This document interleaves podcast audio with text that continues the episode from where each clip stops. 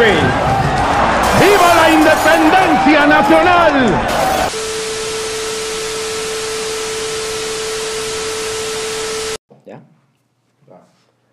Hey, ¿qué tal, gente? ¿Cómo están? Excelente jueves. ¿Cómo están todos? Hoy ya estamos con el quinto capítulo de nuestro podcast Fabricando la Historia. Joseph, ¿cómo estás? Un Muy gustazo. bien, muy bien, hermano, ¿cómo estamos? Muy bien, un gustazo tenerte de nuevo Muy aquí. bien, chicos, muy bien. Nuevas pláticas, La nuevas se- experiencias. La semana pasada, güey, te perdiste. ¿Dónde Perdón, andabas? chicos, estaba algo ocupadillo, Sí. tú sabes, mi esposa. Ah, no sé qué. No, pues ni La hablar. esposa, los hijos. Mi esposa, los hijos, ustedes saben. ni hablar. Salud. Salud, salud. Ubaldo, ¿qué tal? ¿Cómo estás? Bien, bien. ¿Sí? Chido, chido, chido, chido. ¿Qué te han parecido estos días de lluvia? Muy extremos, pero muy a toda. Muy útiles para la madre naturaleza, ¿no? Ay, sí, llovió bien cabrón. Entonces no, no nos ahogamos todos. Pues a ver, ya ha estado lloviendo estos últimos días, pero esperemos que ya todo, todo cambie. Pues bueno, gente, pues hoy es el quinto podcast. El día de hoy, pues ya toca hablar de un tema un poquito, pues no diferente, es, prácticamente es un poquito de historia. Y ahorita les voy a hacer un par de preguntas antes de iniciar. ¿Les parece? Parece, chico. Sale. Bueno, pues fabricando la historia. Dicen que el simple aleteo de una mariposa puede cambiar el mundo. Hola, ¿qué tal? Buen día. Mi nombre es Humberto Barza y junto a Waldo y Joseph les estaremos contando a través de este podcast historias de personajes, eventos, descubrimientos científicos o innovaciones tecnológicas que para bien o para mal han realizado cambios en el transcurso de la historia. A lo largo de los capítulos te vamos a invitar a abrir tu mente, a hacer una recolección de cultura, historia y política, así como de pensamiento analítico y de cómo hemos cambiado como de humanidad. Bienvenidos. Chavos, pregunta. ¿Ustedes leen? Poco, pero sí. Sí. Joseph. Sí, soy algo de un gusano del libro. No sé cómo se dice en español, pero bookworm. Creo que no se escucha bien en español. ¿Y en Sí, inglés qué es gusano. ¿Cuál, cuál es el significado en inglés? bookworm, eso es como un gusano de libros, no sé, no sé cómo se re- salió esa referencia, pero... Eh, Sí, no, pues, sí, sí sé algo de libros, ¿no? En, en español no sé eh, cuál sea la referencia. En inglés me voy a poder investigar. Pero sí, sí, sí leo algo de Sí. libros. Sí, yo también. Fíjate que ahorita, independientemente de todo, ya tengo un- algunos meses que no he, he leído Ah, sí, un libro completo. Por el tiempo, ya ves, trabajo, proyectos, el podcast, cosas que uno tiene que hacer, etcétera, la familia, whatever. Entonces, sí, me, me he alejado un poquito en la parte de leer libros. Sigo leyendo diario, diario, notas, las notas de la semana, noticias, etcétera, artículos. Pero así un libro en, así... De inicio a de- de final. inicio a fin, sí. En, Yo creo igual, creo que llevo algo tiempo meses. que no... Eh. ¿Tu libro favorito, Joseph? Creo que es uno de los que vamos a hablar hoy, 1900... Y ya lo spoilaste. Creo ok, que sí, 1984. ¿verdad? Es uno de mis favoritos libros porque es- me impactó mucho cuando lo leí en la prepa. Fue un libro que la verdad, de uno de los únicos libros que en la prepa realmente me impactó de la manera que pensaba. Yo normalmente pensaba muy, muy diferente y ese, mi amigo Eric creo que es el que me abrió un poquito la de esa mente, de la rebelión, pero razonable. ¿Y por qué? Pensé que me ibas a contestar como Peña Nieto, güey. Cuando le preguntaron, ¿qué es tu libro favorito? Y que respondió, quién sabe qué respondió el güey, pero así como que, ay, es que no recuerdo el título. Le preguntaron sus tres principales libros favoritos y no recuerdo el título. Cálmate, Humberto. No recuerdo el, el autor. No, pero tú, tú sí lees, obviamente. Cual, casi cualquiera lee más que, que un Peña Sí, Nieto. el puro Maxim. Pu- Puras revistas porno. Pura Maxim, el papi. El, el libro vaquero, güey. Él, él es antiguo, entonces sí. Ubaldo, ¿tú lees? Sí, muy poco, pero sí. muy Ok. poco. ¿Tienes un libro favorito? Ah, pues el último que leí recientemente fue uno de Bukowski que se llama Mujeres. ¿Mujeres? ¿Qué tal? Pues sí, o sea, pues nada más es de un güey drogadicto que no vale verga en sus 50 que ya no sabe qué quiere hacer de su vida y pues nada más se la pasa Es- como no de cotorreo. Habla solamente como de mujeres, pero está chido. Bukowski. Bukowski. Un poquito crudo el güey, ¿no? Muy sarcástico. Mm, crudo como sarcástico, no, más bien crudo como en la forma en la que se refiere a las cosas, sino como las habla tal cual como son. O sea, ah, me cogí, Muy directo. me cogí a tal persona y, bueno, no él, sino como al personaje que está haciendo. Ok, ok. Y estaba eh, drogada la morra, cosas así. Entonces como que pues, está chido, bueno, me gusta. Bueno, y como nadie me ha preguntado a mí, yo les Oh. voy a decir A ver, Humberto, ¿cuál es tu libro favorito? mi libro favorito, La Casa de los Espíritus, de ¿Ese Isabel? Allende. Es una novela. Me, me gustan mucho las novelas. Ah. No es como que La Rosa de Guadalupe, o sea, Rubí. sin senos no hay paraíso. Ah, sí, se nos parece, perro. No, sí me gustan mucho las novelas. Eh, la Casa de los Espíritus ha sido mi libro favorito de Isabel Allende. De hecho, Isabel Allende es una profeminista y escritora eh, chilena y es alguien que ha impulsado mucho el movimiento feminista. La Casa de los Espíritus, pues es de una. es prácticamente algo parecido como 100 años de soledad de Gabriel García Márquez. la, la vida de toda una generación, pero enfocándose en la familia Trueba. Y te platican el güey cómo va poco a poco escalando desde que era- nació pobre, se fue a una mina a trabajar para... Ya, ya le estoy spoileando el libro, pero rápidamente. Se fue mina a trabajar para casarse con una mujer así muy bella. Regresa a la ciudad a casarse con esta chava. La chava la envenenan. El güey se va a un pueblo, lo levanta, regresa y se casa con la hermana de la chava que se iba a casar. Y tienen unos hijos y luego ya después empiezan las historias ya cuando los hijos van creciendo. Y pues él se convierte en un gran empresario, político. Y les toca la guerra de Pinochet, bueno, la, el, Sí, prácticamente, no, no la guerra, sino que el golpe de estado de Pinochet y cómo se puso ahí con lo de los soldados y su nieta y bla, bla. Y pues bueno, es prácticamente una novela, pero es toda la vida de, de esta familia y excelente libro para mí. Muy interesante. No, no, y de, y de hecho no solamente para mí, ¿eh? o sea, a muchas personas les encanta ese libro, se lo recomiendo. La Casa de los Espíritus de Isabel Allende, por si gustan ahí. 1984 de George Orwell y Mujeres de Bukowski, ¿sale? Bueno, pues el día de hoy les voy a hablar de un par de personajes, los cuales ambos fueron genios, artistas, escritores, poetas, periodistas, intelectuales, novelistas y críticos de su gobierno en el cual ellos vivieron.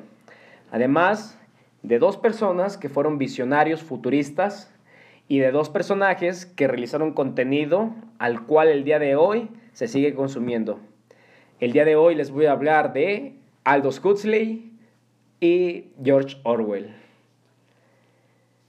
Con- los conoces los dos, obviamente. Ah, uno muy, muy buen escritor de libros, de hecho es el de mi uno de mis favoritos. Este, y el otro es un, creo que es el que me abrió mucho la mente sobre mu- utilizar muchas sustancias y poder este, ver la percepción de las cosas muy- de una manera muy diferente. Lo- pero ambos son muy, muy, muy impactantes. Tu- Tuvieron una idea muy futurista, así, media... Sí, de hecho ambos tuvieron esa ¿no? idea de pensar hacia el futuro, de cómo puede ser este el gobierno o la vida en algún futuro, lo cual ahorita vemos que no están tan lejos De la realidad. de la realidad. De, de alguna manera sí están este algo certeros en lo que ahorita vemos. Ok. Ubaldo, ¿conoces a Aldous Huxley y a George Orwell? Nada más ubico un poquito a Aldo Huxley y a George no, ese no. Nada, nada, Nada, de George. nada, nada, nada. Entonces el día de hoy vas a aprender un buen de cosas respecto a George. Ok, George. ok. George, George de la selva. Ese güey. Ese merito. El montador de leones. Ay. Fíjate que, que en mi caso George Orwell sí lo conocía, Aldous Huxley muy poco. Pero ya lo conozco un poquito más, ya respecto a ahora. Bueno, pues les voy a empezar a hablar un poquito de Aldous Huxley. Su nombre es Aldous Leonard Huxley. Nació el 26 de julio de 1894. Fue un escritor y filósofo británico que emigró a los Estados Unidos, miembro de una reconocida familia de intelectuales. Es conocido por sus novelas, ensayos y publicó también relatos cortos, poesías, libros de viaje y guiones. A través de sus novelas y ensayos ejerció como crítico de los roles, convenciones, normas e ideales sociales. Se interesó asimismo por los temas espirituales como la parapsicología y el misticismo, acerca de los cuales escribió varios libros. Se le considera uno de los más importantes representantes del pensamiento moderno. Eh, por parte de su familia paterna, su abuelo fue un célebre biólogo evolutivo británico, Choma Henry Huxley, y su padre, Leonard Huxley, también biólogo. Su mamá fue Julia Arnold, una de las primeras mujeres que estudiaron en Oxford. ¡Wow! Muy buena escuela. Ah, Hasta es el día es el nombre de sí, que- Oxford. Oxford. Oxford. Y, y de hecho es una escuela en Europa, una universidad, cuando nombran Oxford, a los genios de Oxford. Es de, de lo mejor, de lo Muy buen mejor que hay. prestigio tiene ese nombre. Bueno, la escuela. Eh, su mamá sobrina del poeta Matthew Arnold y de su hermana la novelista Humphrey Ward. Todos sus hermanos fueron destacados profesionales, profesionistas, perdón, y eso serviría a Aldo para ser un célebre y destacado escritor. Güey, este güey ya tenía genética eh, intelectual muy cabrona, ¿no? Sí, como que por su familia, su gen ya tenía ese gen. Sí, Ese gen de que ya fue crecido en un ambiente muy intelectual, porque pues, a sus alrededores, su familia también se involucró mucho en un, mundia- en un mundo académico. correcto. Ubaldo, eh, ¿tú crees que haya, sí, sí tenga que ver mucho la parte genética en cuestión de intelectualidad? Pues en parte sí y en parte no. ¿Por qué? Ah, pues también tiene que ver como todo el sentido en el que nace ese trasfondo y obviamente también mucha parte es decisión tuya, o sea, no porque vengas de familia de gente sobresaliente vas a sobresalir tú y se ve en cualquier parte. Correcto. Pero obviamente sí tiene que ver, se involucra en algo. Obviamente cuando hay personas que tienen como cierta ca- carga genéticas, puedes transmitir una malformación y esa malformación sigue transmitiendo. Entonces, de esa misma manera se puede transmitir como... Cu- Cuando el ADN viene un poco corrompido, ¿verdad? Que Sí. se va transmitiendo generación tras generación Entonces en no cuestión dudo de que alguna también deformación. cosas buenas se transmitan, o sea, mm, sin duda alguna. Yo creo que también afecta mucho el ambiente, ¿no? Sí, también Aunque afecta digas mucho que todo depende de una persona, pero también estando en un ambiente con pura Correcto. gente educada, académicamente muy fuerte, creo que pues, es muy difícil no mantenerte en ese mismo camino. Correcto, aparte estaba escuchando, eh, de hecho en, otro podcast, estaba escuchando la conversación y estaban platicando que, por ejemplo, hay una frase que dice que tú puedes ser la persona más exitosa del mundo si, si, si lo quieres. Pero en algunos casos, ahorita respecto a lo que comentas, en algunos casos en específico no se puede. Porque, o sea, en una comunidad donde están bien marginados, donde, por ejemplo, eh, no se alimentaron bien de niños, eh, donde su vida es extremadamente muy diferente, las condiciones para uno poder decir, ah, eh, puede ser exitoso si quiere, ya cambian, cambia la perspectiva igual aquí. Aquí, por ejemplo, si nacieron de una familia ya con cierta genética muy chida, si as- estuvieron alimentados correctamente desde la niñez, si igual re- recibieron educación, estudios, cultura, etcétera, pues obviamente sí tienes un poquito más de, de, de camino para poder llegar a ser esa persona que... Ay, muy interesante que mencionas eso, porque si no me equivoco, Aldous Huxley fue un buen pensamiento de que, bueno, el libro que escribió. ¿Cuál, Ah, ah, ¿cuál de los? Brave New World, el mu- buen nuevo mundo alegre, ¿cómo se diga en español? Un mundo feliz. Mundo feliz. Un mundo feliz. Mundo feliz. Exactamente describe lo que estabas diciendo. Desde un embrión, todo depende de- del oxígeno que le des al embrión. Le estás dando más, fuerza, cere- más, más fuerza cerebral. Depende del ambiente, la temperatura, de todo lo que crees hacer ese embrión, favorece a su vida como va a ser. Entonces en ese libro él explica cómo controlan eso, cómo controlan los seres humanos desde el embrión para que, para que ellos puedan este, adquirir el tipo de humano que, la sociedad, que ellos quieren generar. Es muy interesante lo que estás mencionando de... De, de hecho, sí, en, en el libro sí, igual como dices, los clasificaban a las personas, eh, si no me equivoco, por gamma, alfa, beta. Entonces, cada una de estas personas tenía así como que ciertas cualidades. Sí. Los alfa eran los más cabrones Los chidos, los que les daban el oxígeno con todo para que se vayan nutriendo muy bien. y eran los que tenían tanto una mayor genética en cuestión fisiológica como en cuestión neuro- neuronal, ¿verdad? Que eran los acá mamados, inteligentes, Y también estaban así como que los más torpes, ¿no? O sea, como que los... Siempre necesitas a esos en la sociedad, siempre, ¿no? ¿A los más torpes? Te, te, necesitas un equilibrio, papi. No puedes tener pura gente inteligente. Pero, ¿no te imaginas un mundo feliz con pura gente inteligente? No sé, siento que serían muchas guerras mentales, muchos podcasts y mucha más competencia. Posiblemente, posiblemente. Sí, de, de hecho, desgraciadamente, güey, pues lo que pega son los videos de, de bromas pendejas, güey. Exactamente, los memes es lo que ahorita rifa. Sí, güey, ya. Chale, qué mal, en lo que hemos llegado, chicos. Pero Vamos a ponernos a hacer bromas pendejas, güey, también. Nada, es cierto. Ok, les voy a platicar un poquito respecto a su educación, de algunos problemas que tuvo Huxley durante eh, su transcurso de la universidad. Aldous fue educado en prestigiosas escuelas británicas, ah, pero a los 16 años sufrió un tipo de enfermedad en los ojos eh, que le produciría cierta opacidad. O sea, el güey ya, ya no veía bien y que lo mantuvo ciego durante 18 meses. Aprendió a leer y tocar el piano con el sistema braille. Güey, si de por sí tocar el piano es difícil, ¿cierto, Baldo? ¿Tú qué, es el piano? Braille, Braille, Braille. Sí, sí se necesita, es caprichoso, la música Right. es muy caprichosa. Entonces el güey sí se discutía. En, 19 en 1942 escribió El arte de ver, donde relató la historia de cómo se recuperó de una completa ceguera. Él se recuperó aplicando las teorías de la reducción visual de un doctor llamado Bates. Entonces el güey se aplicó ciertas cosas que, que, que leyó y milagrosamente se pudo curar el güey. Es que yo, yo digo que pues, ahí te enseña un perfecto ejemplo de ese gen.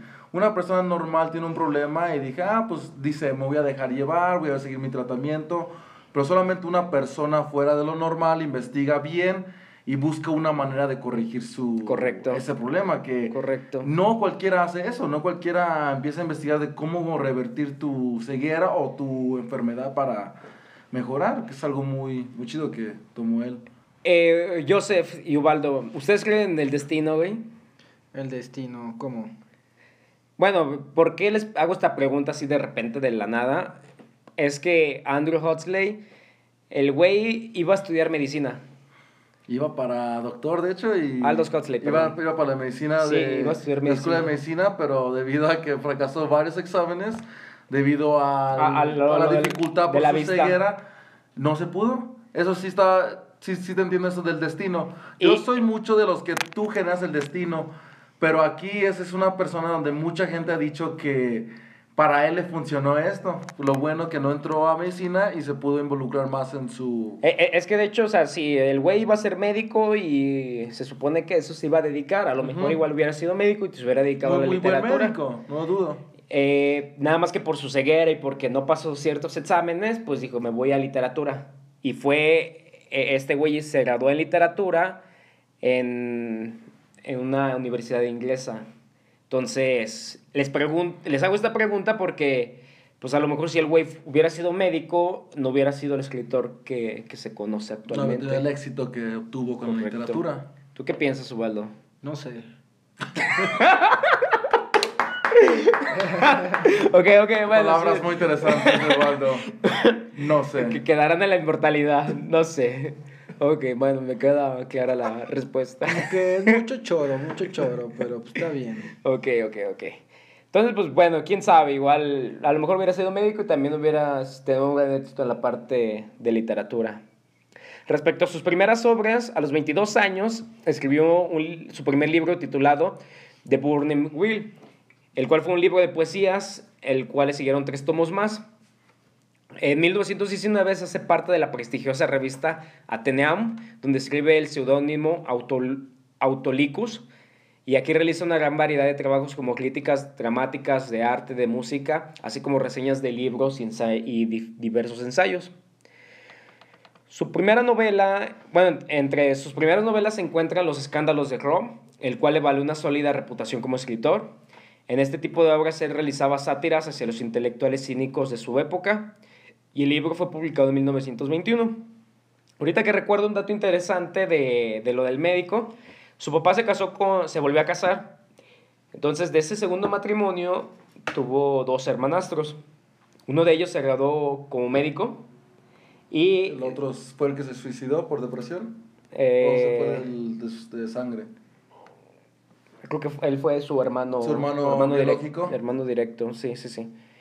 El, el punto es de que su otro hermanastro se graduó como médico y posteriormente eh, fue el premio Nobel de Medicina. Hijo de su madre, le dolió. Le dolió el papi, seguro. Si crees que le haya dolido. Yo, yo digo que sí, es que su opción número uno era ser médico y que tu Hermanastro. hermanastro haya ganado un premio Nobel por esa bueno, carrera. pero pues a él no le fue mal, güey. No le fue mal, pero siempre tienes como que ese de atrás de que chale, yo quería ser médico. Bueno, de todas maneras nunca ganó un Nobel, ¿o sí? Oh, perro. Métele el dedo en la herida, por favor. Güey, hoy está siendo muy, Muy frío, papi. muy frío. ¿Qué te está pasando? ¿Te pasa algo en tu vida? Sí, soy frío. Te podemos ayudar. La semana pasada todavía tenías algo de corazón, de sentimiento y Sí. el día de hoy, no, a la chingada todos. No, ya no. No sé. No sé. Ese güey no ganó nada. Ya no tengo corazón para nada, la vida. Ok, bueno, está bien. No, ahorita no, no, no, no voy a profundizar más, a lo mejor no es el momento para hablar. Pero si gustas, cuando apaguemos, cuando terminemos de grabar, podemos ir a tomarnos un café. Ah, no, café para nenas. Abrimos una botella de mezcal, cervezas. papi. O, o sigues- si quieres seguir tomando cerveza. Por cierto, muchísimas gracias a Victoria por patrocinadores oficial. No, no es cierto, no nos patrocina Victoria. clausurar, güey. No, güey, no nos clausuran, simplemente. Pronto, pronto. Chido. Sí, esperamos que pronto nos patrocine al menos cerveza gallito, güey. ok, viajes. Este Huxley, güey, fue un millennial en su época. ¿Por qué? Dicen que a los millennials les gusta mucho viajar. Fue al, al sueño americano, ¿no? Al mío del papi. Es- ese güey fue el sueño americano, fue el sueño oriental, fue el sueño europeo, güey. Vino aquí a México, güey. Anduvo en Oaxaca. Andu- ¿a poco güey. sí anduvo en México Sí, también? Anduvo en Oaxaca. Qué interesante. Güey, pero para esos años viajar, güey, está Ah, cabrón, güey. Antes viajar, ¿no? Pues era en barco, güey. No era tan fácil como ahora, Ay, costaba pero... un chingo madre de dinero, güey. Mm, No, el- y el güey, te digo, sí fue, eh, o sea, Latinoamérica, güey, Estados Unidos, a Europa, prácticamente estuvo viajando ahí por toda Europa, fue a, a Filipinas, güey, a China, o sea, también allá en la parte, de- en, el, me- en, el, en la parte asiática, también estuvo ahí, ahí viajando. Eh, en 1925 recorre diferentes países en el mundo, como Túnez, viaja hacia Singapur, Birmania, Malasia, Filipinas, China, Japón Chale. y finalmente a los Estados Unidos. Sus experiencias quedaron plasmadas en el libro Una vacación intelectual. En 1929, Huxley y su esposa se van a España y recorren medio país, literal. Se instalan en la playa y ahí se hacen, eh, este güey se hace aficionado a la pintura. Realiza diversos cuadros de su esposa y su hijo y de algunas visitas. Entre estas, la escritora, escritora argentina Victoria Ocampo, muy amiga de, de Huxley. Chale, a ver si voy a terminar loquito, güey. ¿Por qué? Haciendo mis pinturas, güey. Güey, ese, no- ese güey no terminó loquito. Imagínate en la playa, güey. ¿Cómo Sí. que no terminó loquito, güey? Aquí en su sano ju- juicio dice, inyectenme Ah, bueno, esa es teoría. chingadera, güey. Es que eso es- ya es tu teoría de la, la vida después de la muerte. Pues es algo que realmente nadie sabe. A mí me inyectenme cocaína para sentirme bien chido. Eh, eh, ¿En tu lecho de muerte o ya ahorita? No, te no. De metemos- una vez y cuando me muera. no, no es cierto, es broma. Yo creo que sería la misma vez, güey. Yo creo que sería la última. y Sería la misma vez. La primera y la última vez. Pinche taquicardia. ok. No, pero fíjate qué, qué, qué padre vida, güey. O sea, ir a la playa, güey. Sí. No, pues está cabrón conocer tanto tiempo, tantos países, güey. Estar echando chévere, güey. Tú- Imagínate tú, güey, tú, Waldo. En la playa, güey. Vista al mar. Echando huevo, chévere, güey. Con tu chicuela. chica, güey. Pintándola, Pintando. papi. Como Leonardo ahí. Desnuda. Desnuda o en bikini o como sea, güey. No te gustaría, güey. No, no sería como que tu vida de ensueño, güey. Y luego terminar en Los A Ángeles. huevo, pero ¿de dónde sacas el varo, güey? Esa es mi pregunta. ¿Qué hacía? Pues, pues, el güey era escritor, Empieza a güey. escribir Pero ¿a desde los vendía 12 años, güey? Bueno, o sea, también venía de familia. Este güey se venía de familia rica, güey. Ah, bueno, pues ya no cuenta, güey. Bueno, pues eh, fue la vida que le tocó vivir a él. Pero ya, por ejemplo, en sus viajes, sí este güey, bueno, o sea, obviamente sí generaba Algo. ingresos, pero a lo mejor no, no para tanto como para estar viajando. Me imagino que hacía países. lecturas, yo, yo creo que también, o sea, a lo mejor sí se llegó a ser conocido y hacía lecturas. O lavaba dinero, güey. ¿Quién dice que no? Posiblemente. ¿Quién sabe? A lo mejor por eso promocionaba su... Su obra, No, deja de su obra, sus sustancias psicodélicas. a lo mejor de eso se mantenía. Por eso es muy interesante porque no, no fue metido hasta ese mundo hasta el final de, Su vida. de su vida, ¿no? Sí, Creo sí. que Durante mantuvo como que normal hasta que... Un perfil normal hasta que topó en el mundo de Los Ángeles y... de las sustancias. Sí, fue como a los cincuenta y tantos, ¿no? Algo así, o cuántos años tenía cuando empezó. Sí, cuando Sí. empezó a hacer una investigación con los demás para para sobre las percepciones. Bueno, respecto a su viaje a México y América Central, al, el matrimonio se embarca en el Britannic rumbo a América Central. Visitan el Caribe, Guatemala, Honduras eh, y México. Las impresiones de este viaje quedarán plasmadas en el libro Más allá del Golfo de México, Beyond the Mexican Bay, en 1934. En el libro, el pensador inglés comenta sobre Oaxaca, literal lo que dice es, a pesar de tres terremotos importantes, a pesar de haber soportado siete asedios, incluyendo uno por el ejército francés al mando de Bassain, a pesar sobre todo de cuatro siglos de existencia mexicana, Oaxaca es todavía una ciudad majestuosa, llena de edificios imponentes. Y muy rico mezcal. Ah, mez- el, el clásico mezcal de Oaxaca, güey. ¿Lo han probado? Con su gusano, güey. Su gusano de... Hago cara como que sí, pero no. No la he probado. Tenemos que ir, güey. ¿Lo has probado, güey? Solo la mezcalina. Ah, cierto. Deberíamos ir a San Cristóbal de las Casas, güey. Hay un mercadito ahí de echar mezcal, güey. Unos Sí. shots. Unos shots de mezcal de, de sabores. Eh, bueno, vamos a hablar ahora de... Yo, yo digo que una de las principales obras que él hizo, Un Mundo Feliz. ¿Cómo es en inglés? A Brave New World.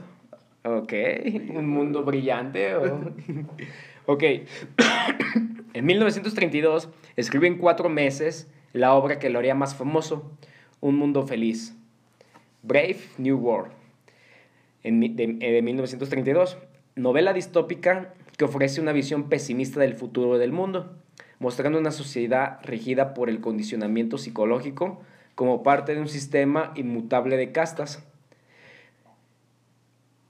¿Qué tal esta obra, Joseph? Um, a mí me gustó mucho, la verdad, este... Cuando yo lo empecé a leer, me sorprendía la idea de que realmente puedes, puedes empezar a educar el embrión, un embrión y de ahí ves este, generando una persona.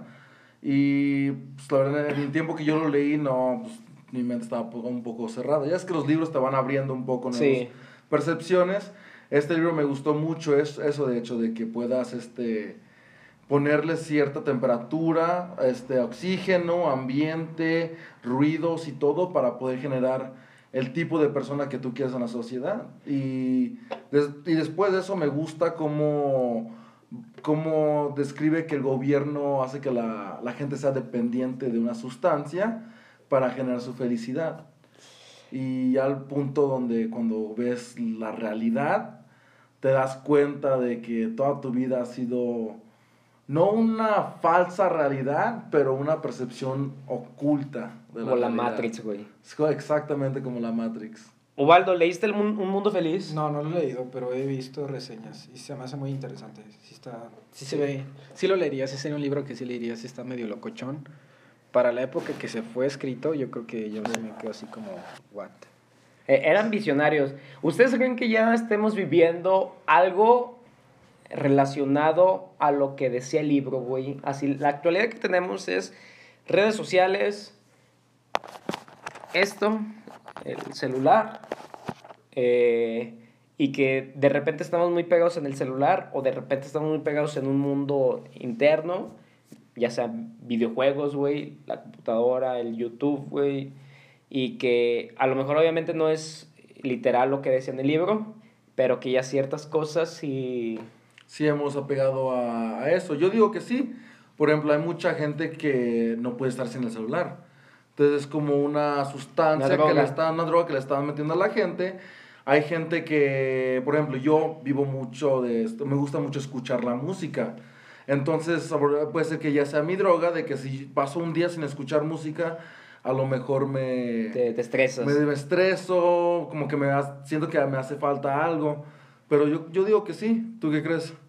Yo digo que, que sí estamos viviendo ya algo parecido y más que nada en la parte de eh, el celular, donde muchas personas sí no pueden casi casi tener un día sin su celular porque literal se vuelven locas, güey. Sí, O sea, el, el literal es, es su droga y es como que la parte donde tan solo nos vemos en Instagram, güey. Donde, por ejemplo, que eh, casi por lo regular subimos eh, las cosas chidas o las fotos chidas o los videos así como que chingones, güey. Y es como que un mundo feliz, güey, en la red. Sí, sí, cierto, correcto. Sí, sí, sí, cierto. Eso sí. sí. Nunca subimos cuando rara la vez que un 99% es, subimos cosas chidas y a lo mejor un 1% menos subimos, güey, me está llevando la chingada, cabrón. sí. Estoy teniendo un mal día, estoy teniendo una mala semana, o inclusive un mal año, güey. Y eso no lo subimos o que nadie se entere. Porque está mal visto, no sé. Y sí. como dice Buki, es un mundo feliz esa red social para nosotros, realmente. Sí, estamos publicando todo lo... Un mundo ficticio. Un mundo, Mm, un mundo ficticio. sí. Y, y la neta, o sea, eh, está, no está chido, güey, porque, pues la neta, el mundo es de los dos, o sea, de la parte, no es como que todo felicidad, o sea, si no, no se tendría ese sabor de la vida, güey. O sea, neta, si, si no tuviéramos esa parte de Triste. triste o de caídas o de, de seguir adelante, no tendríamos ese sabor donde decir, güey, la neta estoy abajo, Bien. cabrón, necesito cambiar mi realidad, no quiero seguir en esta parte culera y pues voy a hacer todo lo posible para cambiarlo.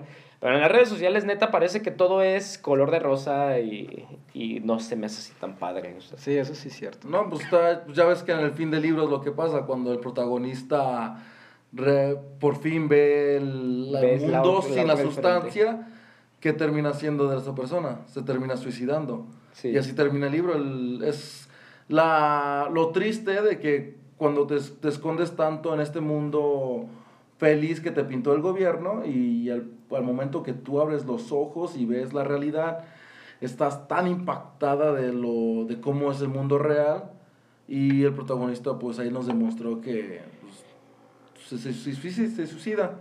¿Te, te gustaría vivir en una realidad distópica como la del libro? Ah, Siendo tú un alfa.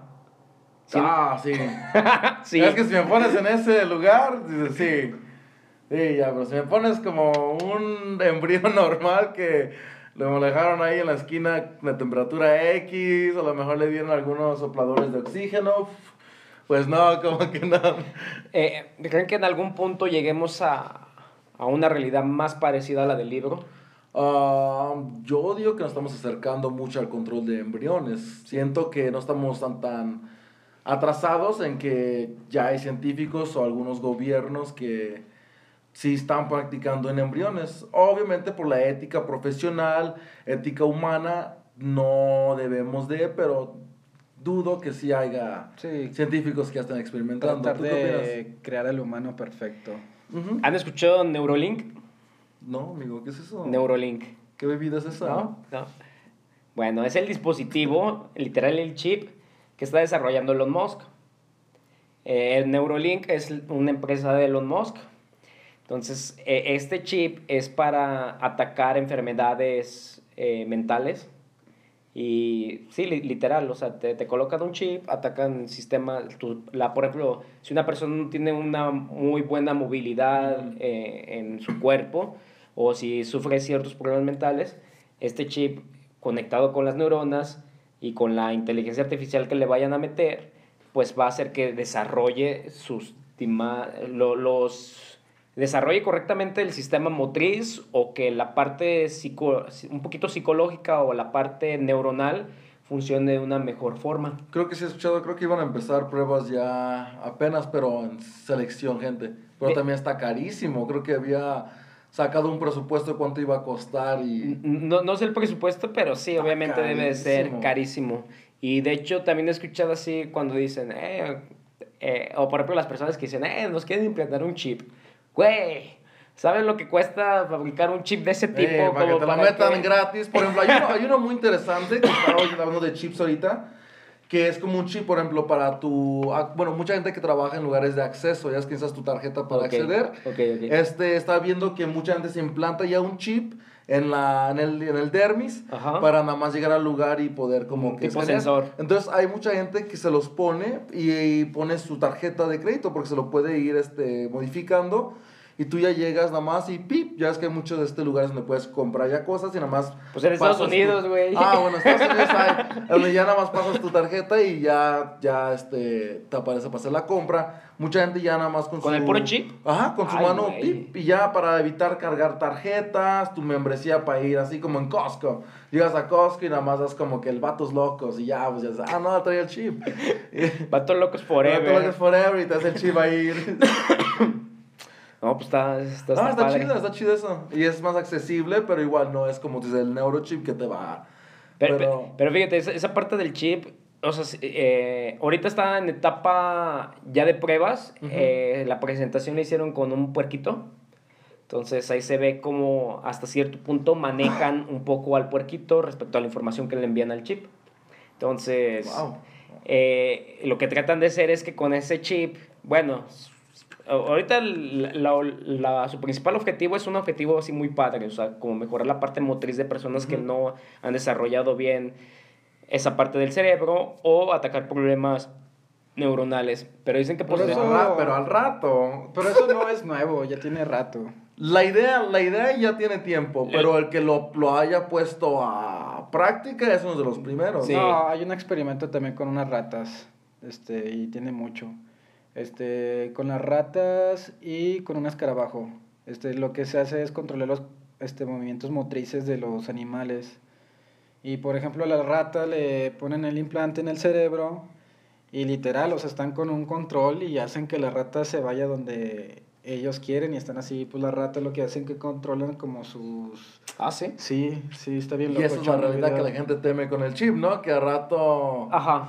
Obviamente no se ve así que la rata va a ser No. literal como un, un control de un, no De sé, un, de un, un Pero- carrito. un carrito, sí, pero- pero sí enseña que tiene Pero algún- sí va la rata así como literal, así como olfateando y como que huele para allá y se va para acá del otro lado.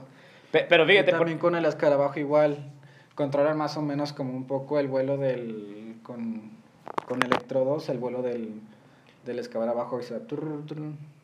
Pero bueno, a- ta- tal vez sí, a lo mejor ya han hecho pruebas a alguna otra empresa respecto con estos animales, pero este, por ejemplo, este Elon Musk ya va hacia las personas. Ah, O sea, y, y de hecho lo que, lo que teme la gente es como, bueno, que en algún punto Con mind control, que controlen ya la mente. puedan tener mucho control respecto a la mente y, y que, por ejemplo, tu cerebro se vaya a la nube, güey. O sea, Pues Que se apague el fusil y ¡pum!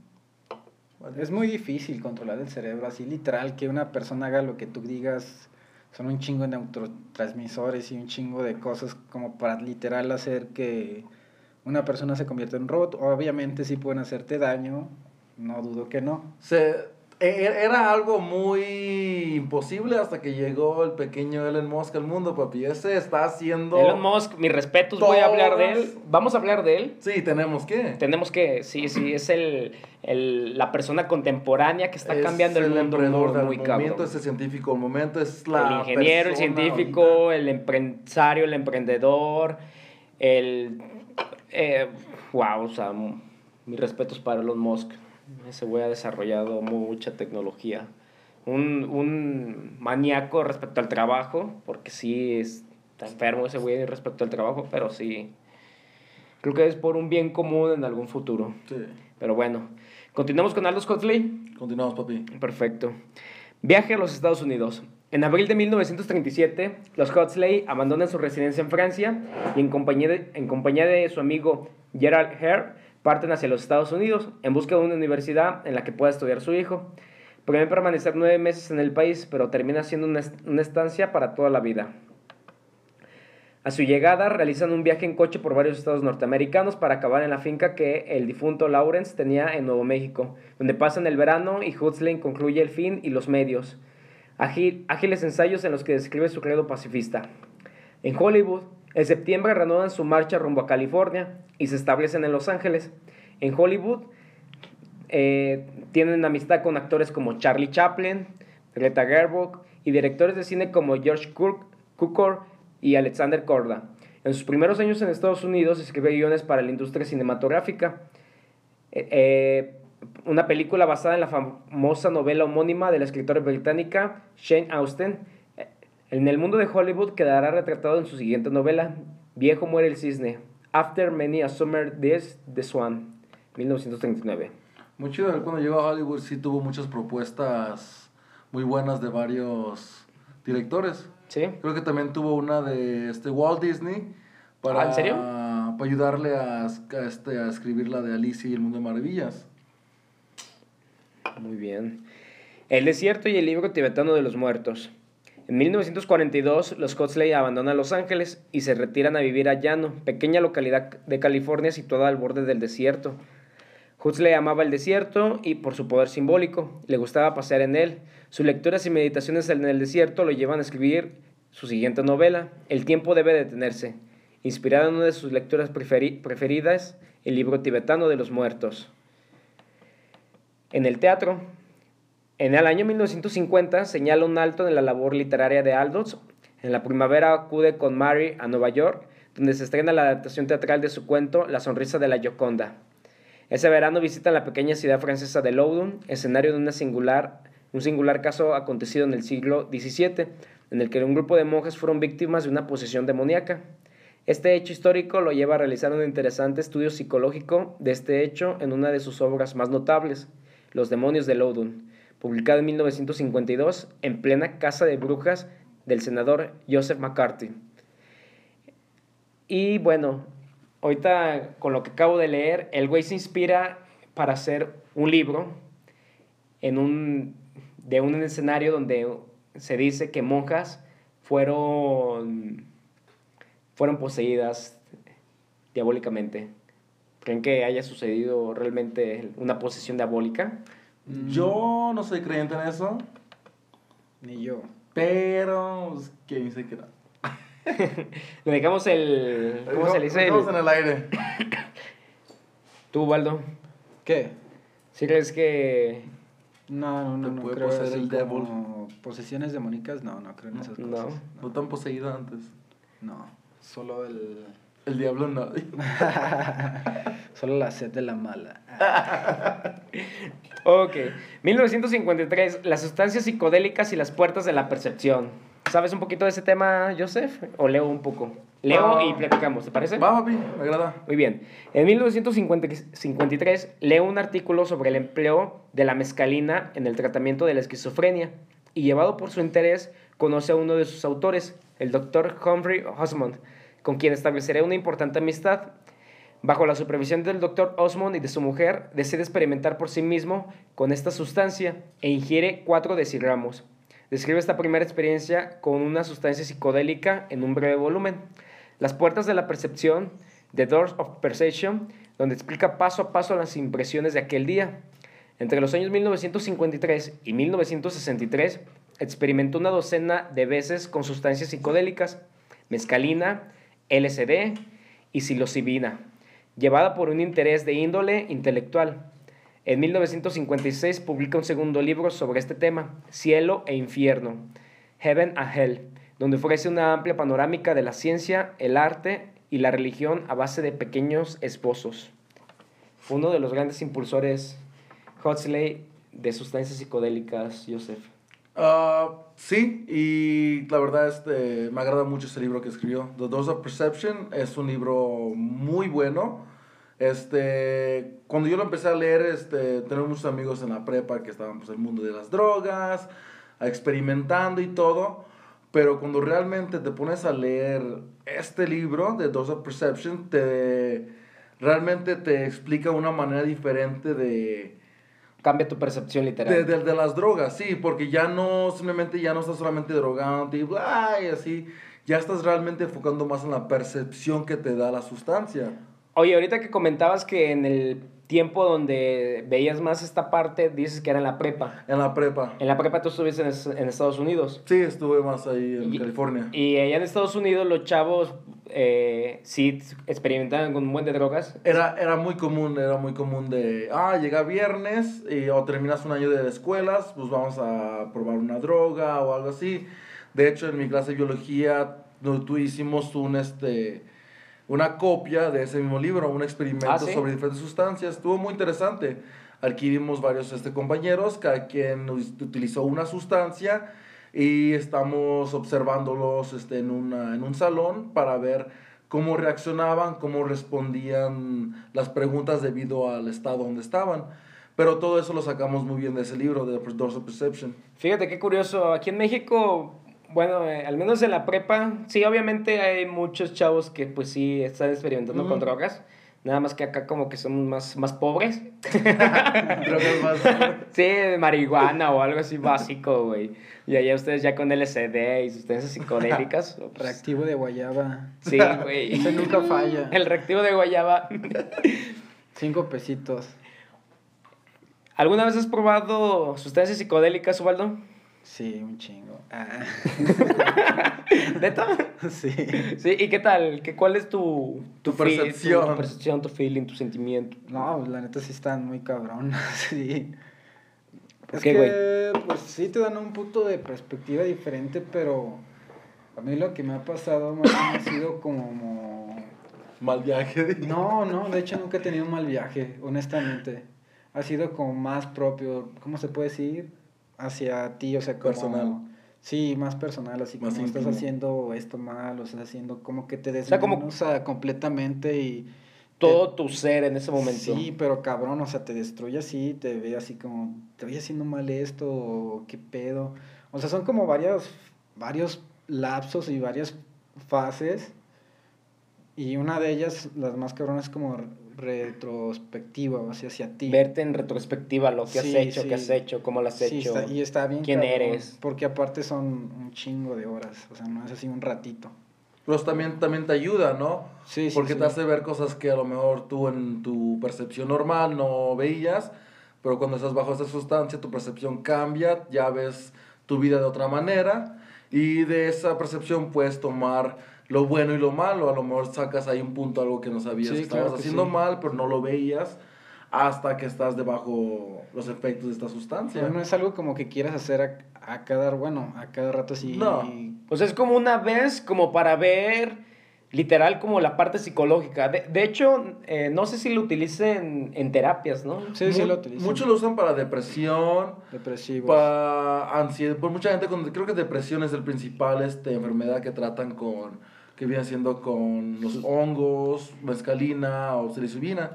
Y, y- y es que dicen, bueno, ahorita sí dicen así como lo que comento Baldo, que si ves muchas veces de tu retrospectiva, o sea, de tu vida, en donde la estás cagando y como que, como que tu mismo yo se conecta en ese viaje, güey, y te dice, ¿sabes qué, güey? Eh, la cagaste en esto, en esto, mejor deberías hacer esto, esto, o inclusive te ve como que otros ángulos que tú no los alcanzas a percibir.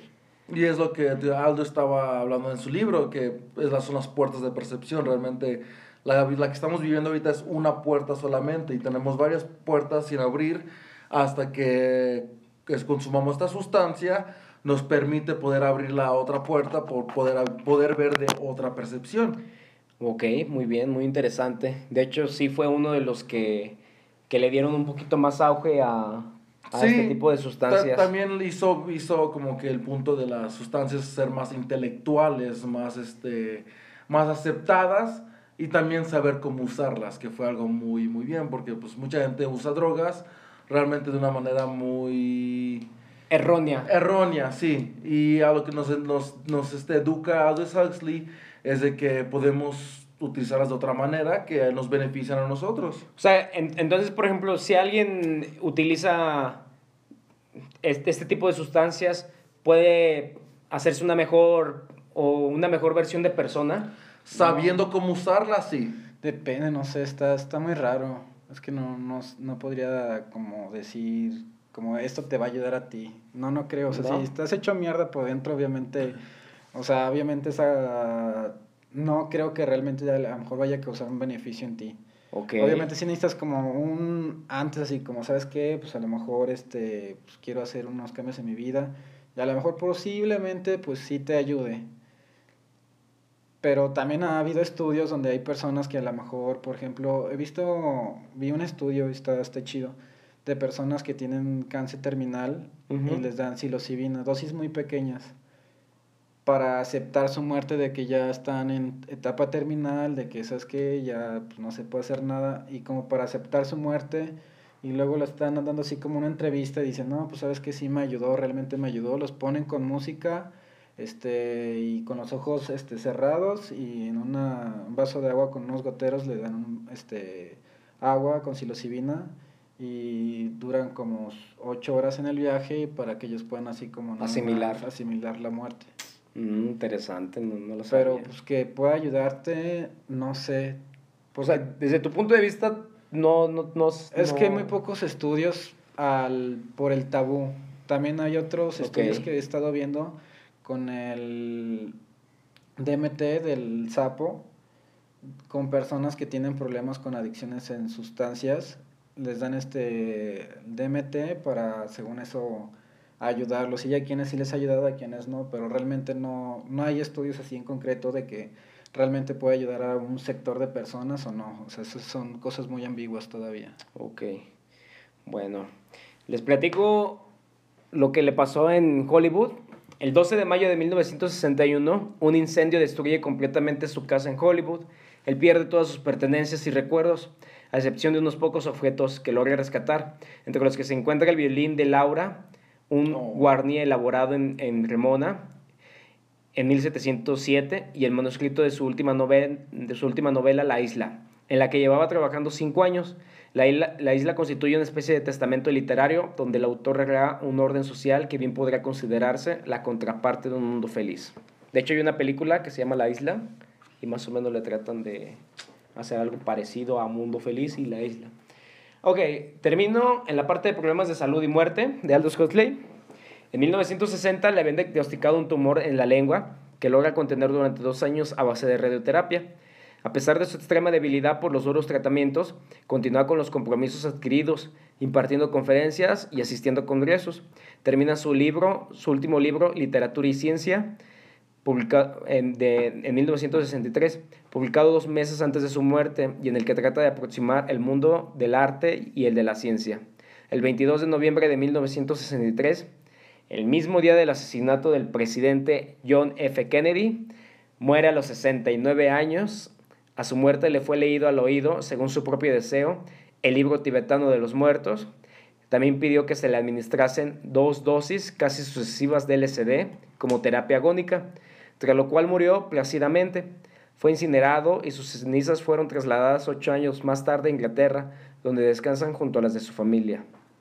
Ald- Aldous Huxley tenía un saber enciclopédico, fruto de una gran curiosidad intelectual. Era un hombre de ingenio incisivo y pensamiento abierto, que además de interesarse profundamente en el mis- misticismo, lo hizo también por el mundo cotidiano y sus exigencias, la paz, la ciencia, la conservación de los recursos naturales.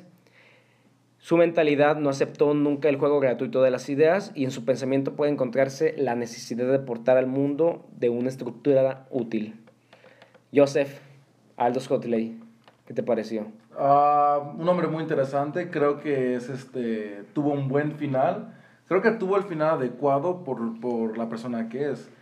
Este, tomar a su querida amorosa Laura y que le administrara 100 miligramos de, de mez- mezcalina antes de su muerte es algo muy interesante. Pues mucha gente tiene una teoría de muerte y no la lleva a cabo.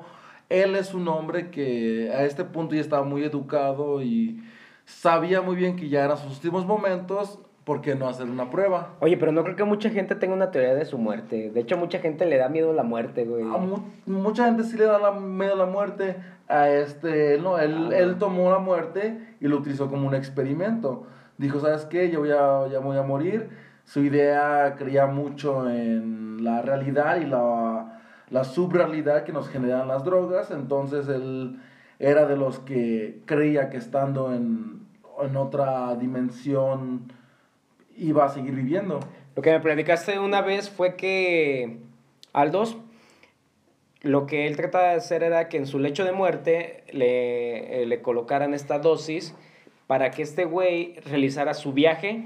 Entonces que al momento de morir, bueno, en su viaje pues él estuviera ya como que soñando y al momento de morir se iba a ir como de un viaje a otro, o sea que cuando él muriera, lo que estaba soñando, viviendo, imaginándose respecto a la sustancia colocada, se iba a mantener en ese, como en ese otro mundo. Sí, él creía que tu cuerpo y tu espíritu eran dos partes muy diferentes, que en esta realidad muere tu cuerpo y tu espíritu se mantiene ahí, pero como él mantenía su espíritu en un viaje que estaba obteniendo, él sigue vivo según en sus viajes, depende de su teoría de él. Era muy interesante porque en este punto mucha gente quería saber qué iba a pasar con el gran escritor este, Aldous. Aldous Huxley, según yo, creo que había report, report- reporteros ahí manteniendo toda su, Toda la nota. toda su nota, pero pues obviamente había una nota más importante ese mismo día, que era la muerte de John F. Kennedy. Creo que no te puede ir peor en tu día de fama. Sí, es como si el día de hoy me muriera y también se muriera Donald Trump. No, no, no. Se muriera López Obrador. No, pues me va a ganar la nota, Sí, güey, me... Se llevó todo el crédito ese, güey, pinche López Obrador. Aldous Huxley, ¿qué te pareció? Ah, Rápidamente. Interesante, muy interesante. Antes de terminar, yo creo que vi una frase de él que me gustó un chingo. Me dice, después del silencio, lo más que se acerca a expresar lo inexpresable es la música. No sé, es como una frase- Filosófica, ¿no? No sé, una frase muy triste, güey. Verga, explica, ¿por qué, güey? Te digo No que estás muy deprimido, Yo güey. lo sentí muy alegre tú. Sí, güey. Frase muy, no, muy güey, oscura. cuando guardas silencio, ¿por qué guardas silencio, güey? No porque estás feliz, güey, no porque, o sea, obviamente estás aislado tú en tu mundo, güey.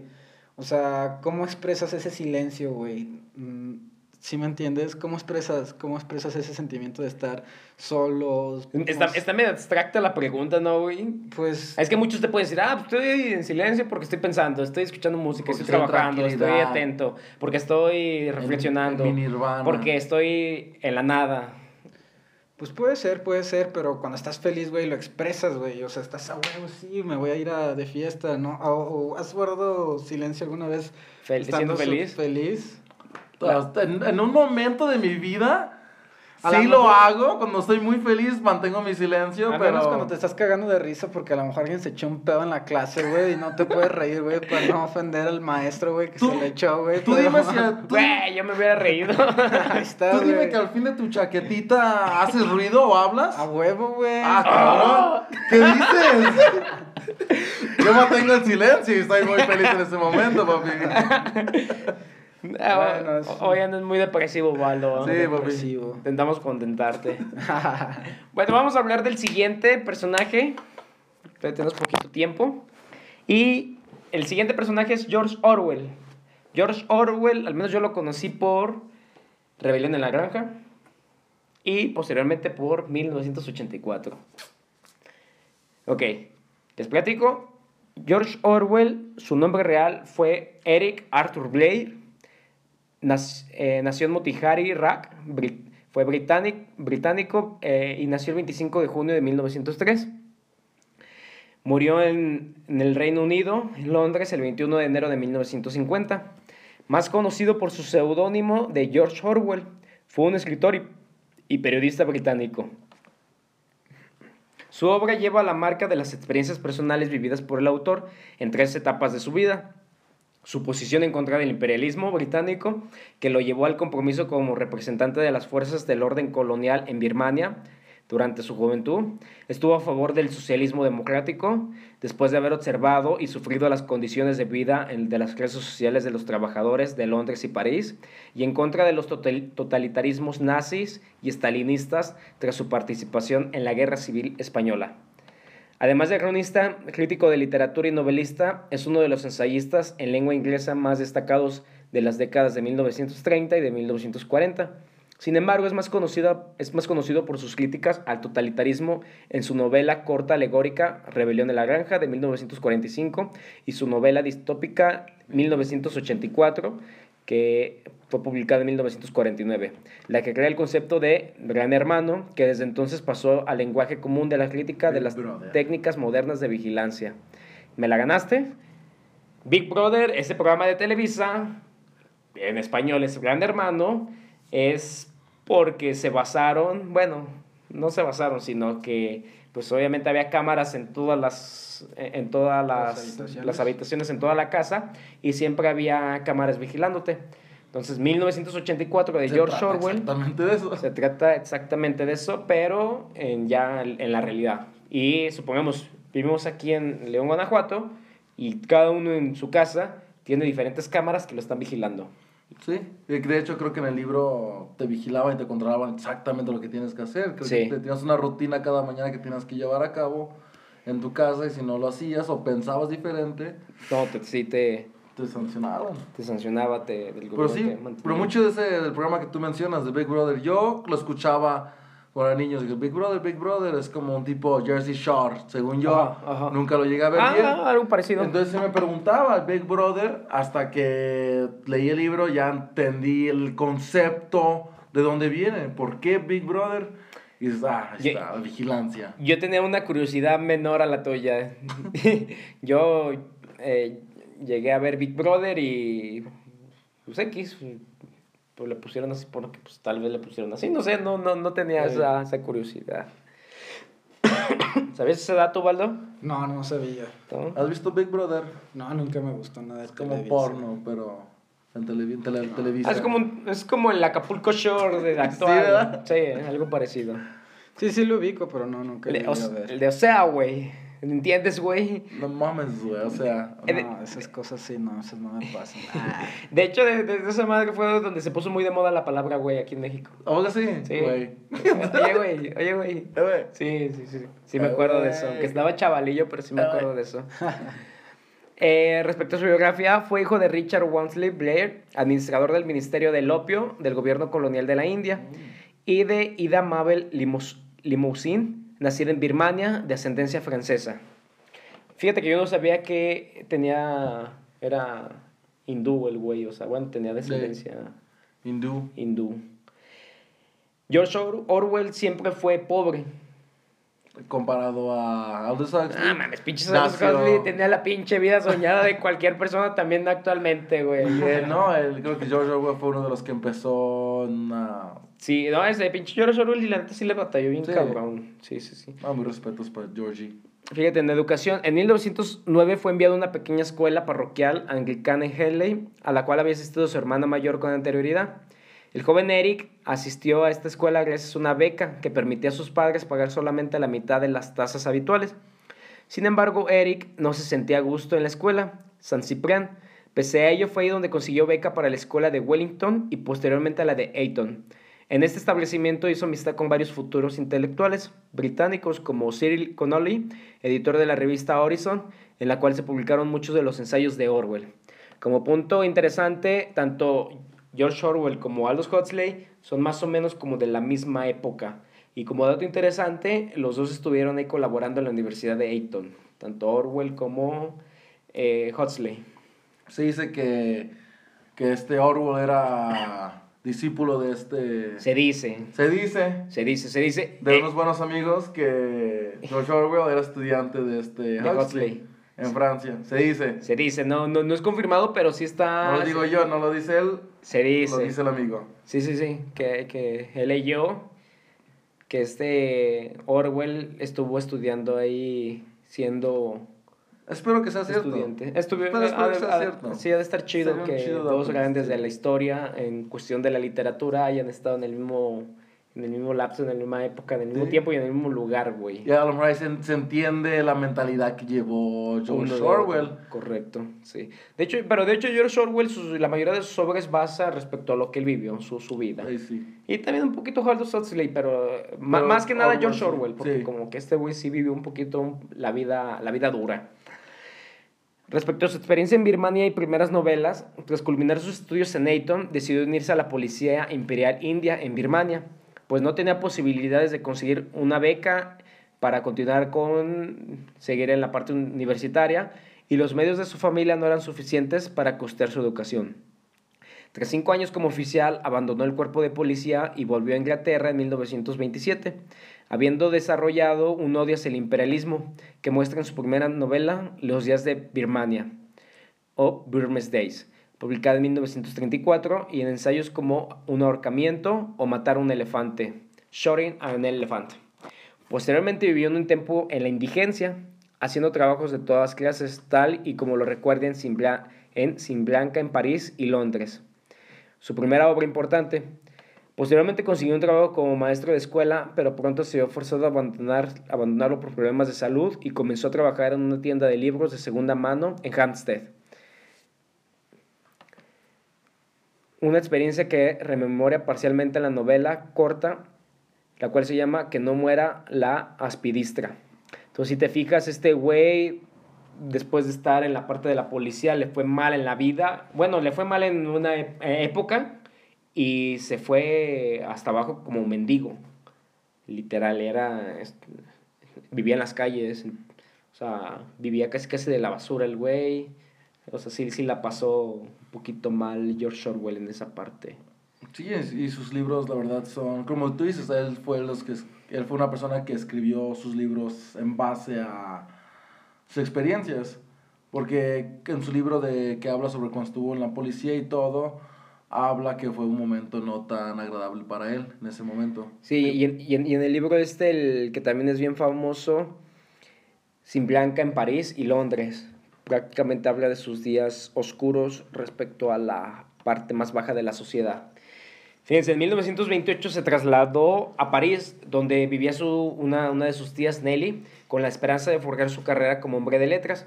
Tras algunos intentos fallidos, Eric se vio obligado a trabajar de lavaplatos en un lujoso, lujoso hotel X, tal como hace su mención en su primer libro, Sin Blanca en París y Londres. A final de 1929 regresó a la casa de sus padres en Southwold, Suffolk, enfermó y sin dinero y escribió Los días de Birmania y es una de sus más grandes obras, Los días de Birmania. ¿Cómo te está pareciendo Orwell?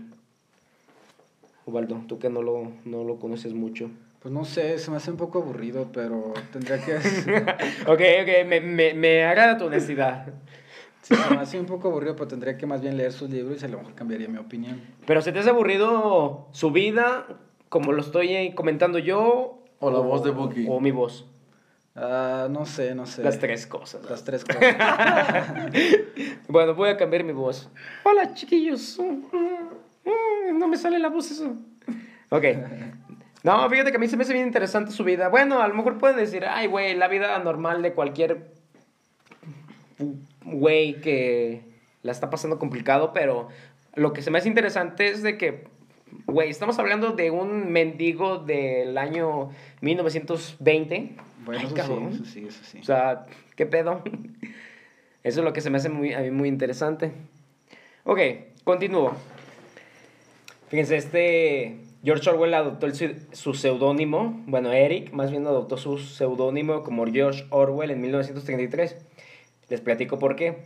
El güey, como, como había sus padres, su familia era pobre y ese güey había vivido en la mendiguez, entonces, cuando él publicó la novela Sin Blanca en París y Londres, él dijo, ¿sabes qué? Como escritor voy a poner otro nombre, o sea, diferente al mío. Una, por, para tener otro, otro nombre. Y segunda, fue como para no incomodar a sus padres, para que se dieran cuenta de la situación en la que vivían. Entonces fue cuando se cambió el nombre de... Muy interesante. George Yo siempre me preguntaba el por qué George Orwell y no Eric. También, Berger. tam- también hay otra razón. eh, uno de los. Bueno, hay un par de razones más. O hay un río que se llama Río Orwell en Suffolk. Y es uno de los lugares más emblemáticos para muchos ingleses.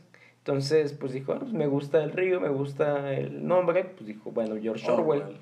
Y también porque pensó que un apellido que empezara con la letra O le daría una mejor posición a sus libros en los estantes de las librerías.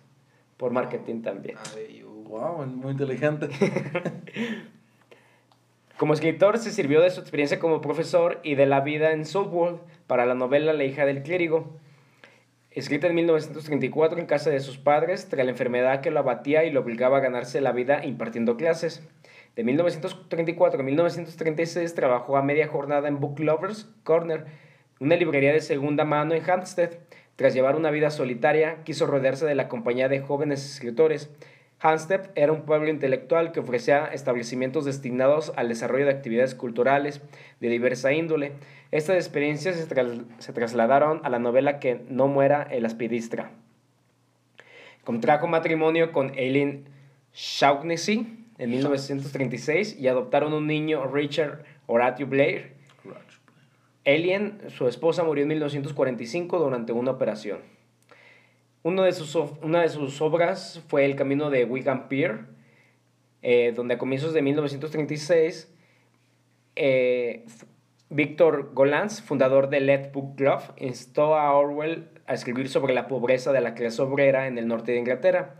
De Inglaterra, su relato era El Camino a Wigan Pier, que fue publicado en 1937. Orwell ejerció como reportero social, tuvo acceso a muchas viviendas modestas para inventar- experimentar las condiciones en las que vivía la gente. Tomó nota de los ingresos salariales por hogar y pasó días enteros consultando la biblioteca por registros de salud pública e informes laborales en las minas. Ahora, eh, no sé si han leído o han visto la película de Rebelión en la Granja de George Orwell. No. ¿No? ¿No? Veanla, hay- está tanto el libro como la película. En la película, de hecho, está en YouTube. Rebelión en la Granja es una película animada donde se ve que se muere. Bueno, eh, es- están así eh, los animalitos diciendo, eh, güey, ¿por qué nos tratan mal nuestros amos y nosotros hacemos todo el trabajo? Y ellos, pues nada más están ahí eh, golpeándonos y nos tratan mal y la chingada y bla, bla. Entonces, el- los puerquitos son como que los que toman el liderazgo y dicen, no, pues vamos a mandarlos a la chingada nuestros dueños y nosotros vamos a trabajar el rancho y todo lo que produzcamos va a ser para nosotros. No, pues que Simón.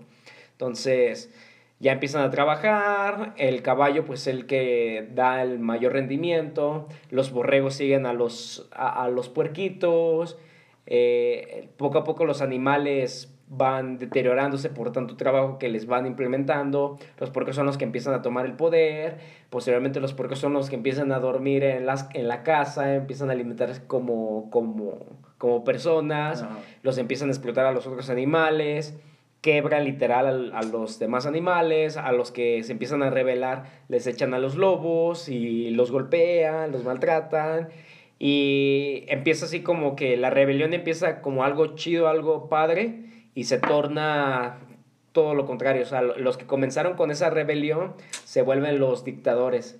Entonces, esa de rebelión en la granja eh, se publicó más o menos, bueno, cuando le empezaron a dar un gran auge, de hecho George Orwell ya había muerto en, ese, en esa época, pero fue durante la Segunda Guerra Fría, donde pues obviamente estaba el conflicto entre Rusia y Estados Unidos, donde estaba dividido el capitalismo y el comunismo, y esta película, eh, perdón, este libro está retratado respecto al- a la dictadura stalinista en Rusia donde la clase obrera se rebeló contra toda la oligarquía y dijeron nosotros vamos a tomar el poder, toda la parte del trabajo y nosotros nos vamos a dividir en partes iguales y todo va a funcionar como un mundo feliz. Y pues se dan cuenta que no funciona así y que los únicos que vivieron como reyes fueron los que estuvieron en el poder y los gobiernos como Joseph Stanley, Trotsky, y pues es una analogía de, de ese tiempo. Entonces me estás diciendo que el comunismo no es el mundo feliz. No, no es el mundo feliz. Hay unas buenas vacaciones en Cuba, güey. Eso sí, podría estar padre, güey. ¿Cómo nos vamos a Cuba, Aldo? Se Cuando ve que está pendiente, nada El más. mundo del comunismo, papi. Unos buenos habanos. Nada más cuando quieran, cuando quieran y nunca está cumplida esa Ese promesa. tengo mi jet, ya les dije. Ay, güey. No, sí, pero lean el libro Rebelión en la Granja o O vean sea, la... suena muy interesante lo que estás hablando de que agarras un, un poco de sabor de la clase alta, que fueron los cochinitos y, Y- se dejaron llevar. Y de hecho, en la frase que pone en el libro ya al final es... eh, bueno, la primera frase era todos los animales somos iguales. Y la última, Y la última, eh, todos somos iguales, todos los animales somos iguales, unos más que otros. o sea, donde ya, ya no Sí. todos somos iguales. ya no. Entonces, está muy padre la, el, el libro y está muy padre la película, Rebelión en la Granja. Y fíjate que yo siempre pensaba que George Orwell era eh, anticomunista Y no, George Orwell sí tenía ideas socialistas y precisamente por la parte como vivió él. Sí. Se, le, se hizo famoso en la parte de que ese güey es anticomunista por su obra literaria de rebel- Rebelión de la Granja contra el régimen de estalinista. Pero no, ese güey también fue muy socialista, socialista demócrata, o sea, como Sí. que es como un izquierdas, un, un centro izquierda. Centro izquierdista. Entonces, hay ese dato. George Orwell no fue ah, capitalista así completamente, sino él fue un poco más de ideas socialistas, pero sin irse al extremo hacia la parte comunista. En la Guerra Civil Española, Orwell decidió combatir en España con la idea de matar fascistas, porque alguien debe hacerlo. Eh, pues, Alguien debe de hacer el trabajo sucio. Así se lo hizo saber a su amigo Henry Miller en París en las navidades de 1900 1936, quien le intentó convencer de que era una idiotez. Aún así no consiguió hacerle cambiar de idea, ya que su decisión estaba basada en la lucha por unos ideales. Y este güey, o sea, le tiró tanto a la parte comunista como a la parte fascista, los eh, a los nazis, a la parte comunista de Joseph Stalin, a los régimen, pues luchó en la parte de la guerra española. Entonces el güey sí era un, un- un- una persona que sí le tiraba muy cabrón al sistema, al gobierno. Y le tiempo. tocó buena época para poder escribir sobre eso. Sí, En ese momento todos los líderes que estaban en ese momento... correcto. Fí- Fíjense, en enero y febrero de 1937 combatió en el frente de la sierra de Alcubierre y más tarde, estando de permiso en Barcelona, participó en las jornadas de mayo de 1937. Tras volver al frente, recibió un tiro en el cuello en las proximidades de Huesca, el, el 20 de mayo de 1937. Recibió un, un tiro en el cuello. Un ligero, ¿Qué pedo? ¿Por un qué no se, ligero pequeño tiro en el ¿por qué no se murió este güey? Tuvo suerte. Tuvo suerte. De suerte o destino. Destino. Ah, no sé, las dos cosas. Bueno, no, no sé, con el destino. Todavía no hacía su obra en 1984 en ese tiempo. Entonces, Ay, imagina sabe. que hubiera muerto antes de... De hecho, su experiencia lo motivó a escribir Homenaje a Cataluña, donde es uno de sus también más grandes libros. Describe su admiración por lo que es identificado como una ausencia de estructuras de clase en algunas áreas dominadas por revolucionarios de origen anarquista. Eh, el control estalinista del Partido Comunista de España y las mentiras que se usaban como propaganda para la manipulación informativa. En 1937, durante la represión del gobierno de Nerlin contra el POM, Orwell relató que estuvo a punto de ser asesinado en Barcelona. Su participación en la Guerra Civil Española le marcó para siempre su visión del mundo, y en 1946 escribió La Guerra de España y otros acontecimientos ocurridos. Así cambiaron las cosas y desde entonces él supo que dónde se encontraría. Cada línea en serio que ha escrito desde 1936 ha sido escrita directa o indirectamente contra el totalitarismo y a favor del socialismo democrático, como él lo entendió. En la Segunda Guerra Mundial, Orwell se sustentó escribiendo reseñas de libros para el New English Weekly hasta 1940. Durante esta Segunda Guerra fue miembro de la Home War, en donde recibió la Medalla de la Defensa, y sus pensamientos de aquellos años han quedado grabados en su libro Diario de Guerra. En, en 2015 se reveló mediante un informe de la inteligencia británica que Orwell fue vigilado durante alrededor de 12 años por la policía de aquel país en vista de su aparente vinculación en movimientos de izquierdas. Ahí ya veo por qué. Fí- fí- Fíjate, y era lo que hablábamos en el capítulo de Vladimir Putin, donde cómo era la parte de los, del espionaje, simplemente escuchar. Entonces ahí revelan que Orwell fue escuchado, eh, era seguido, hablaban o escribían todo lo que, su comportamiento y todo lo que hacía Orwell. ¿Y él supo que le estaban haciendo todo esto en ese momento? o- No. No. Entonces, no les- O sea, sí, más o menos sabía por todo lo, en lo que él había participado, por lo que había escrito y obviamente por todo... Porque en este punto aún no escribía 1980 y... No, o sea, en el momento de... de, de- haz de cuenta, 1984 lo escribió, eh, su- fue su último libro y fue, si no me equivoco, dos años antes de morir. Todo esto pudo servir para escribir, ya es que Sí. el Sí, sí, espionaje fue de pum. Sí, correcto. Fíjate, en 1949 Orwell, Orwell entregó una carta a, un- a una amiga, Celia Kirwan, que trabajaba para una sección del Foreign, Foreign Office, el Ministerio de Asuntos Exteriores británico, dedicada en esos días a organizar unas conferencias sobre el estalinismo.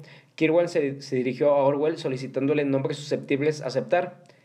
Orwell también aceptó, también incluyó una lista de 38 escritores y artistas que consideró en su momento con inclinaciones procomunistas y que no tendrían intención de participar en dichas conferencias. En la lista que no fue publicada hasta el 2003 se incluyeron numerosos periodistas, entre ellos el editor del New Statesman, Kingsley Martin, y también a los actores Michael Redgrave y Charlie Chaplin. En octubre de 1949, poco antes de su muerte, se casó en segundas nupcias con Sonia Brownell. Sonia. O era un sugar daddy. ¿A cuántos, tenía, cuántos años tenía Sonia? Sí, dice, sí, sí lo tengo escrito aquí. No sé, güey, pero el güey... No es. No Sí, sí, mames. era más joven, era más joven, pero el güey estaba a punto de morir, güey. Y ella tenía 12. No, no, no, no, 12 años, no, no, no, era más joven. No, no, Ah. no, no tengo aquí la edad. Era dos años más joven que él. No tenía 12 años. No, no, no, 12 ¡Ah! años, no, no, no, Yo no. dije, espera, espera. Pizza gay, güey, ¿o qué pedo? No, eso ya es pedofilia. Oh, Sí, güey. O la de dos años sabía lo que iba a agarrar. Pero también posible. No, no mames, es mucha pedofilia, güey, no mames. Fíjate, eh, Orwell murió en Londres a la edad de 46 años de No tuberculosis. estaba tan grande. No mames, murió bien joven el Sí. Enfermedad que había contraído durante el periodo, el periodo que describe en Cien Blanca en París y Londres, donde fue el periodo donde tuvo el de mendigo. Mendigo. Eh, supongo que agarró una enfermedad Chale. por andar ahí entre la basura y pues a los 46 años murió. Pasó los últimos tres años de su vida entre hospitales. Poco antes de morir pidió ser enterrado de acuerdo al rito anglicano. Falleció el 21 de enero de 1950. Sus restos reposan en Sutton, Cornell, Oxfordshire. A lo largo de su carrera fue principalmente conocido por su trabajo como periodista, en especial en sus escritos como reportero. A esta faceta se puede escribir obras como Homenaje a Cataluña, sobre la Guerra Civil Española o El Camino a Wigan Pier, que describe a las pobres condiciones de vida de los mineros en el norte de Inglaterra. Sin embargo, los lectores contemporáneos llegan principalmente a este autor a través de sus novelas, particularmente a través de los títulos tan exitosos como Rebelión en la Granja, Animal Farm o 1984. La primera es una alegoría de la corrupción de los ideas socialistas de la Revolución Rusa por Stalin y 1984 es la visión profética de Orwell sobre una sociedad totalitarista. Supuestamente en un futuro cercano, Orwell había vuelto de Cataluña convertido en un antiestalinista con simpatía por los trotskistas, definiéndose como un socialista demócrata. Y para hacer así como, bueno, esto ya es el final de George Orwell, pero hay un dato interesante. En el tiempo de, de Joseph Stalin, pues quien inició como la revolución rusa fue este... Ah, se me fue el nombre. Bueno, fue Joseph Stalin, Trotsky y este... El peloncito, este bigotito, ¿cómo se llama? Este, digo que sí. Mussolini, ¿no, verdad? No, ¿Era Mussolini italiano? es de, de Italia. Italiano. Este, Lenin. Lenin. Lenin. El otro. Lenin, sí, sí. Eh, Trotsky era el más, como el más centrado. O sea, sí tenía ideas comunistas, pero era así como que no era tan extremo. Joseph Stalin fue el que sí era un hijo de perra, literal. Y de hecho, Stalin eh, destierra a Trotsky. Entonces, por eso aquí se dice que cuando este George Orwell regresa de Cataluña, venía con unas ideas no tan comunistas, pero sí dirigidas un poquito a la parte trotskista. Entonces, Tros- Trotsky no era tan radical como este güey.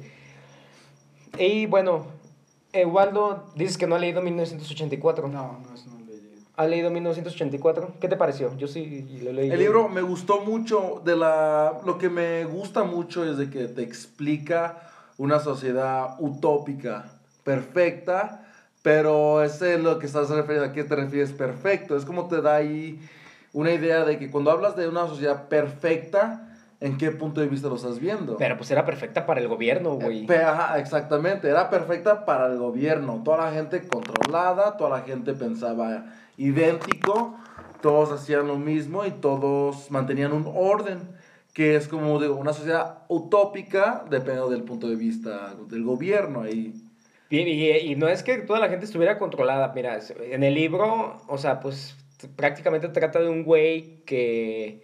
El, el, el noviazgo de un güey con una chava. Entonces, el gobierno te tenía bien sometido, donde en tu casa, en las calles, en las plazas, en cualquier lugar había cámaras que te vigilaban y que cualquier acción considerada para el gobierno incorrecta eran castigos, multas, castigos y torturas donde te agarraban y te encerraban. Como por ejemplo, o algo parecido en la película de V de, V de Vendetta, donde todo lo que, si el gobierno te encontraba haciendo algo indebido o incorrecto, te agarraba y te torturaba. Entonces funcionaba así, igual en, la peli- en, la, en el libro de 1984. Entonces se cuenta el güey cuando se, se enamora de esta chava, el sexo tampoco no era muy bien visto. Eh, se enamoran, después eh, se ponen de acuerdo con otra persona que era antisistema, entonces dicen, ¿sabes qué? Nosotros íbamos a luchar y fueron engañados, los, los agarran presos, se los llevan, los torturan, les ponen una infinidad de torturas, entonces los quiebran. Y al final, al final del libro, pues, el, bueno, el protagonista pues, está llorando porque eh, el güey pues, lo quebraron y aunque dice estar feliz con el sistema y el gobierno que tiene, sabe en el fondo que, que no es cierto, que simplemente dice eso porque no quiere volver a, a, a como, a como lo trataron en, el, en, su, en esas torturas que recibió. Entonces, en 1984, pues critica tanto al gobierno de sus tiempos, al gobierno pues nazista, al gobierno comunista, pero también pues se acerca al gobierno, a gobiernos actuales que tenemos, como por ejemplo en Corea del Norte, con Kim Jong.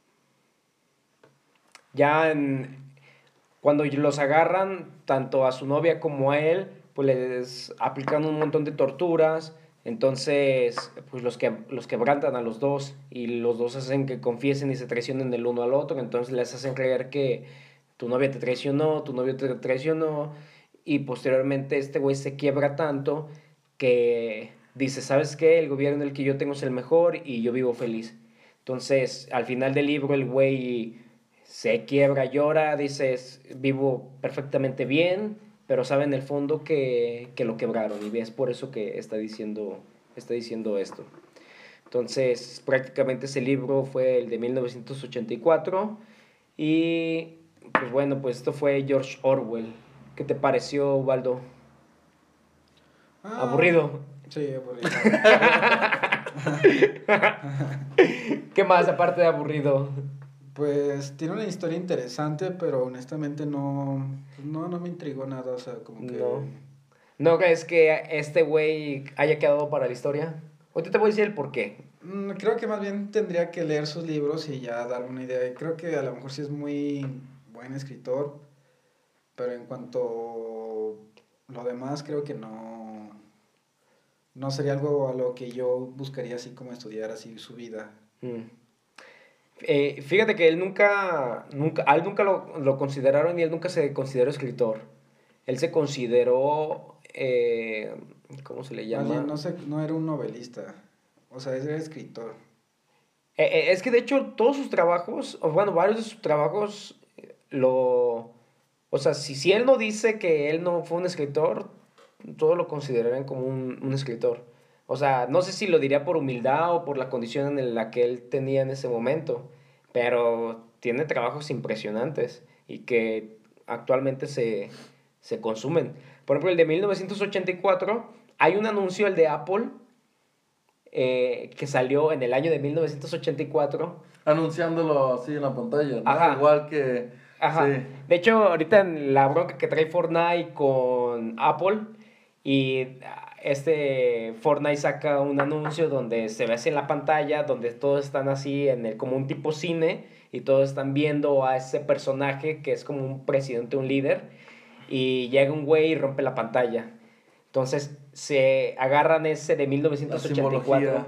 agarran esa simbología. Ay, ay, ay. 1984, de hecho, es una obra que tiene, que serán unos ocho años que se empezó a, a tener un boom. ¿Por qué? Porque no sé si se dieron cuenta que en el 2014 hubo un güey, Snowden, que fue un, un espía de la CIA, que reveló un buen de documentos. Snowden. Snowden. Sí, es fue el que sacó todo y ya se fue viajando por todo para evitar que lo hubieran capturado. Creo que estuvo en Europa pidiendo asilo. Correcto. Creo que lo guardaron un ratito, pero no pudieron, tuvieron que, estuvo que seguir moviendo y hasta el momento está desaparecido por su lado, según yo. Pero sí. Ah, pues desde cuenta, después de Snowden, 1984 fue un boom. ¿Por qué? Porque Snowden dice, ¿sabes qué? Los estamos espiando, vemos lo que hacen. acertó, acertó lo que la teoría que todos teníamos de que el gobierno nos ve, todos nos controlan. Antes era una teoría. Edward Snowden salió en este momento y te lo dijo. Te están vigilando, te lo están haciendo. El celular, la computadora, todo lo que tienes, te están escuchando. Él te, él te lo confirmó. Lo cual antes para nosotros era pues, algo que leíamos Una teoría en, simplemente. en libros de George Orwell.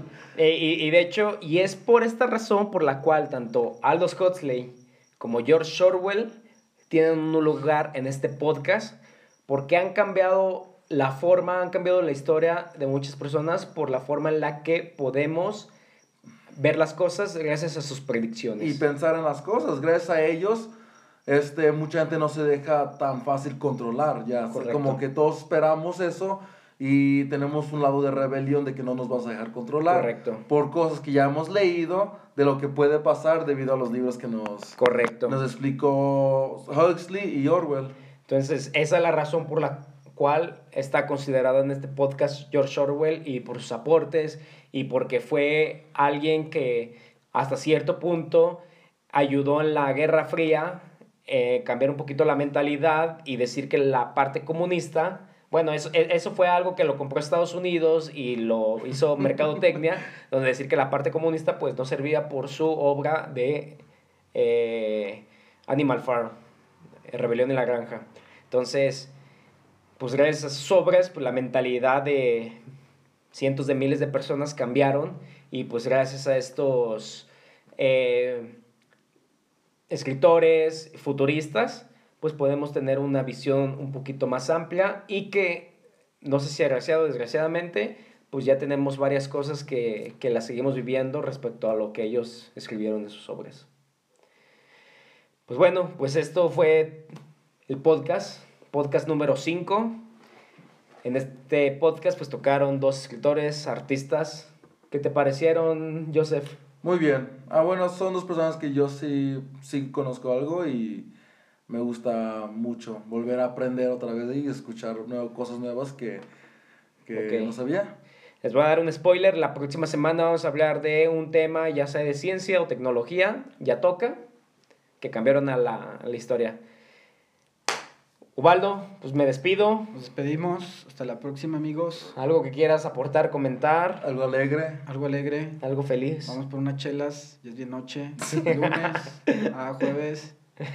No se crean, pero siempre se puede más. Ok.